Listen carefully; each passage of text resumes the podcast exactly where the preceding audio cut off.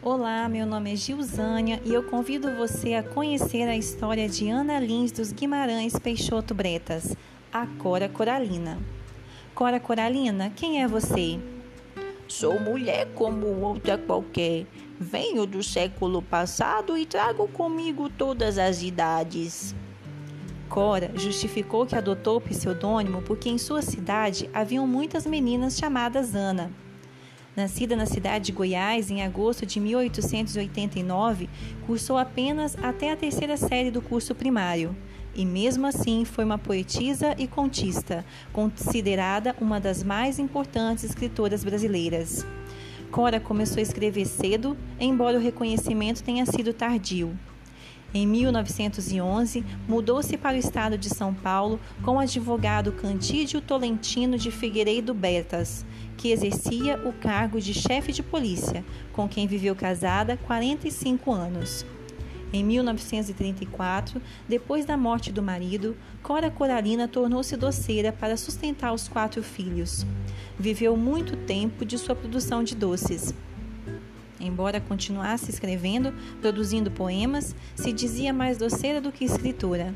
Cora também trabalhou como vendedora de livros.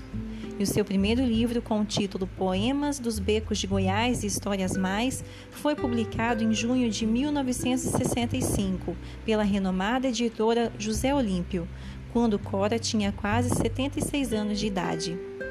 Cora Coralina alcançou reconhecimento nacional por causa de seus versos simples e sua história de vida peculiar. Seus textos relatavam o contexto histórico-social, cultural e educacional da época. Faleceu em Goiânia aos 95 anos de pneumonia. A sua casa, na cidade de Goiás, foi transformada num museu em homenagem à sua história de vida e produção literária. Dentre suas principais obras temos Poemas dos Becos de Goiás e Histórias Mais, Meu Livro de Cordel, Vintém de Cobre, Histórias da Velha Casa da Ponte, Meninos Verdes, Tesouro da Casa Velha, A Moeda de Ouro que o Pato Engoliu, Vila Boa de Goiás, O Prato Azul Pombinho. Eis agora um trecho do livro de sua autoria, Vintém de Cobre. A estrada da vida é uma reta marcada de encruzilhadas caminhos certos e errados, encontros e desencontros, do começo ao fim. Feliz aquele que transfere o que sabe e aprende o que ensina.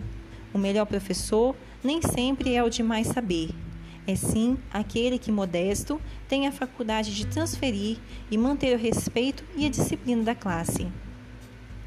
E esse é um pequeno resumo da história inspiradora e emocionante de Cora Coralina.